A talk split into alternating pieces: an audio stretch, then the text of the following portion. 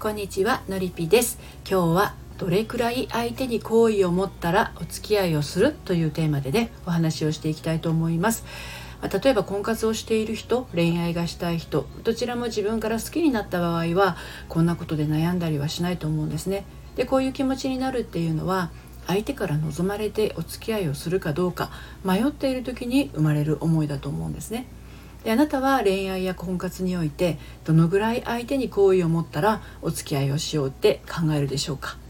はい、よくありがちなのが、えー、気持ちの上では将来ずっとそばにいたいと思える人とか手をつなぐことができる人とかハグしたりキスしたりできる人そんなのをですね目安にして付き合ってみるもののなんかときめかない、ね、相手は優しいし趣味も合うし一緒にいて楽しい。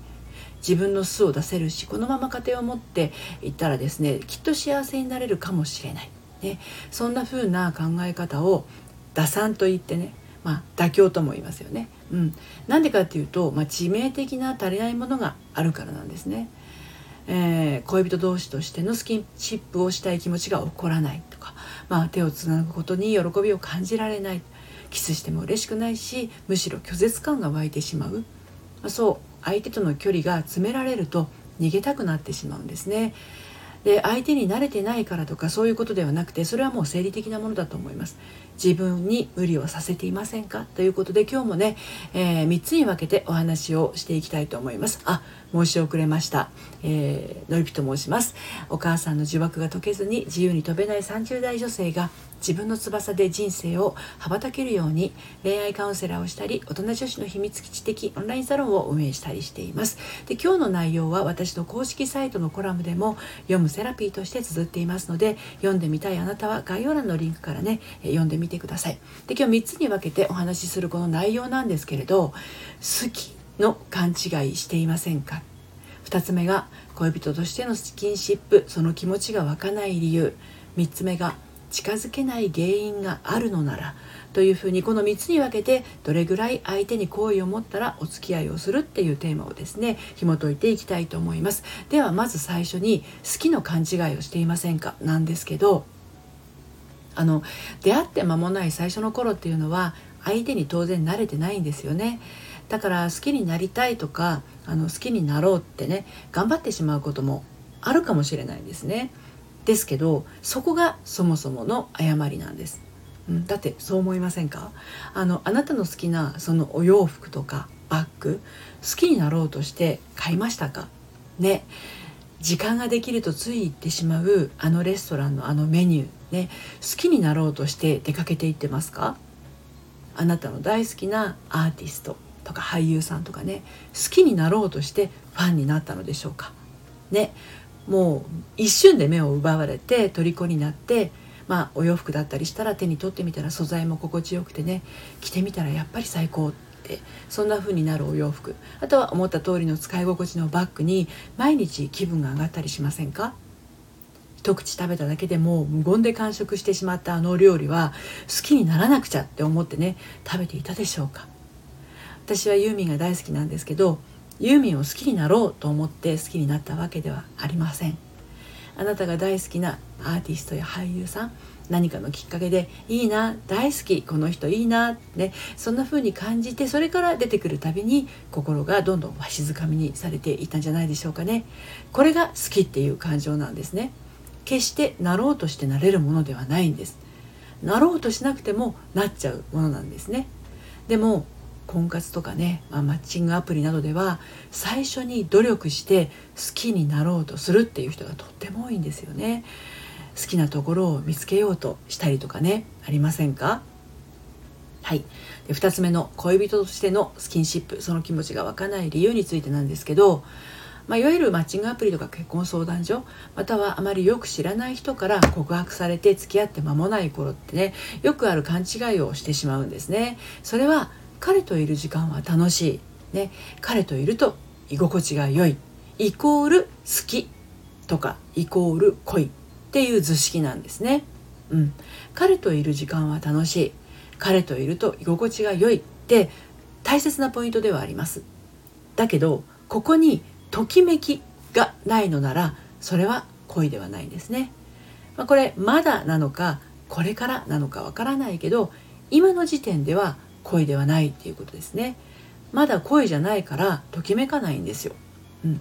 その状態でスキンシップってなったらそれは当然抵抗感があると思います。まだ気持ちがそこまで盛り上がってないんですもんね。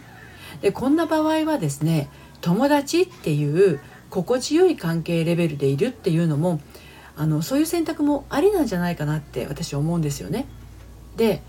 気持ちも動き始めているのにスキンシップには拒絶反応が起きてしまうっていう人も実はいたりしますね。でこの場合はですねメンタル的な理由や原因があって起きているかもしれないのでちょっとその場合はね深いところが関係している場合があります。例えば人に近づきたいけど怖くて近づけないとか仲良くなり始めると自分からシャッターをガラガラっと下ろしてしまう。男性となると緊張が走ったりして近づけない。あとはまあ男性に限らずね人といるとリラックスできない、ね、それから人人から触られたり人に触れることが嫌。とは自分の本音を言うことができない、ね、逆にですよ。異性関係で体の関係は持っても気持ちが近づくことができない、ね、こんなことが起きていたらもしねそういうことが起きてたらご自身が小さい頃親の機嫌が変わりやすかったり子供に無関心だったりすることで、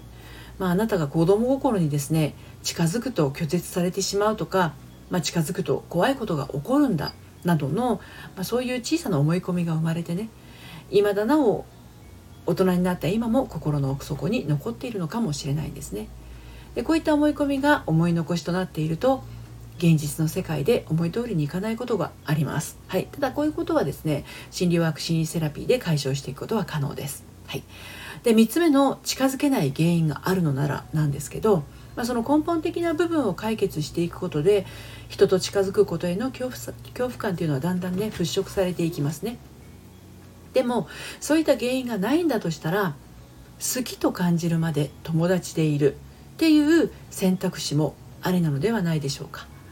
そしてそもそもマッチングアプリとか結婚相談所がね向かないっていう人もいますね。でそういう人は職場だったり過去自然な形で知り合った学生時代の友人だったりまたは友達を介して知り合った人だったり条件から入らない相手によって心の壁とか心のフィルターを和らげながら恋愛へと発展することもありますね。いずれにしてもあなた自身がどういうタイプなのかが分かればこういうね自分をに自分に対して無理をさせるような辛い恋愛探索はねしないはずなんですね。あなたが恋愛したい理由は〇〇だからっていうものがあるかもしれません。でも好きになることには理由がないんですね。それでも近づくことで抵抗感が湧いてしまうならメンタルの問題がある可能性もありますね。ということで何段階かに分けて、えー、自分のことを知るところからなんじゃないかなって思います。ただ人の感性は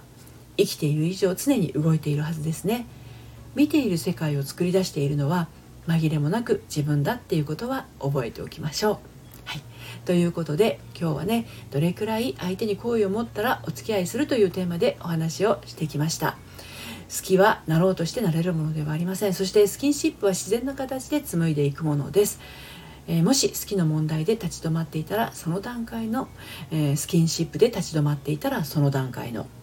心のケアをすることで一歩進んでいくことができます、えー、そして一人じゃなかなか進めないな。一緒に頑張る仲間が欲しいなっていうふうに思っているあなた、えー、心の遊び場オンラインサロンやっていますのでまあ、こちらはですね30代からの大人女子向けの秘密基地です。現在初月無料でお楽しみいただけます。入ってみたいなっていうあなたはですね概要欄の方から遊びにいらしてください。今日も最後まで聞いていただいてありがとうございました。それではまた。さようなら。